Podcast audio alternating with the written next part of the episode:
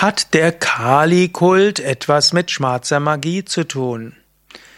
Ja, hallo und herzlich willkommen zu einem Vortrag aus der Reihe Fragen zu indischen Gottheiten.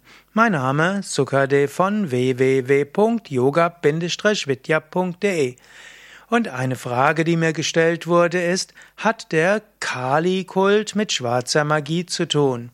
Die Antwort ist zunächst einmal nein.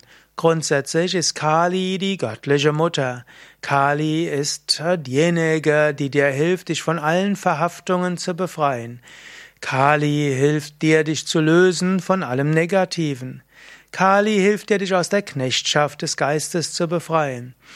All diese Motive sind natürlich keine schwarze Magie, sondern all diese Motive sind Motive, die du hast, um Gutes in dieser Welt zu bewirken.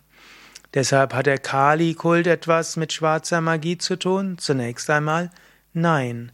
Kali verehrst du, um dir zu helfen, dass die göttliche Mutter zu erfahren, die niederen Aspekte deines Geistes zu überwinden, dich zu befreien von Süchten und Emotionen und Stimmungen, mindestens von der Sklaverei und du bittest Kali darum, dich zur Erleuchtung, zur Gottverwirklichung zu führen. Und dazu gibt es Rituale und damit auch einen ganzen Kali-Kult. Aber Kali-Verehrung gibt es Sattvik und es gibt es auch Tamasik, wie letztlich jede Verehrung. Kali zu verehren, ein Kali-Kult, um Negativitäten zu überwinden, um Liebe zu kultivieren, uneigennützige Nächstenliebe zu kultivieren, dich zu befreien von Süchten und Verhaftungen, letztlich Freude zu erfahren, Erleuchtung und das Göttliche überall, das ist sattwige, reine Kali-Verehrung. Es gibt aber auch in Indien die tamassige Kali-Verehrung, den tamassigen Kali-Kult. Und den gibt es in zwei Ausprägungen. Der eine Ausprägung wäre eben, du verehrst die Kali, um deinen Feinden zu schaden oder auch um persönlichen Reichtum zu bekommen. Gerade dann, wenn du Kali verehrst, um Feinden zu schaden, dann ist es schwarze Magie. Und das sollte man als spiritueller Aspirant natürlich nicht machen. Eine zweite Form von schwarzer Magie als Kali-Kult wäre die sogenannte linkshändige Kali-Kult und das bedeutet Dinge zu tun, die dem normalen, wie würde man sagen, gesellschaftlich akzeptierten widersprechen. Und hier gibt's zunächst einmal das Unkonventionelle und dann gibt's auch das Unethische. Das Unkonventionelle könnte zum Beispiel heißen, dass Menschen am Friedhof meditieren oder am Begr Verbrennungsorten oder dass sie irgendwo hm, dort, wo Leichen, vielleicht in der Leichenhalle die Nacht mit verbringen.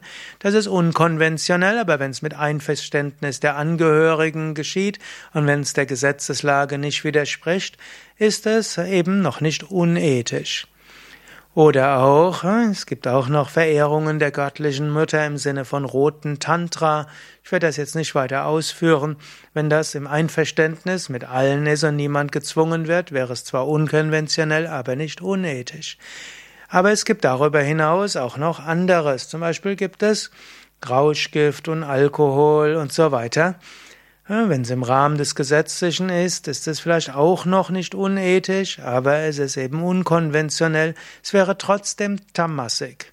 Im Verständnis der des Yoga Vedanta ist alles, was dein Geist benebelt, von Alkohol, Rauchen, Zigaretten, über jede Art von bewusstseinsverändernden Drogen, das ist alles Tamasik. Es gibt auch noch äh, zum Beispiel Tieropfer, die der Kali dargebracht wurden. Auch das ist äh, im Sinne des Yoga Vedanta ist Tamasik. Und dann gab es sogar Zeiten, da war Kali-Kult verbunden mit äh, Menschenopfern. Und das ist in jedem Fall Tamasik. Dort wurde auch schon seit Jahrtausenden wurde darüber gesprochen. Zum Beispiel Krishna hat in der Bhagavad Gita tamasige Spiritualitäten, tamasige Yajnas, damit tamasige Götter und Göttinnenverehrung eben abgelehnt. In diesem Sinn, der eigentliche Kali-Kult ist Sattvik und damit nicht schwarze Magie.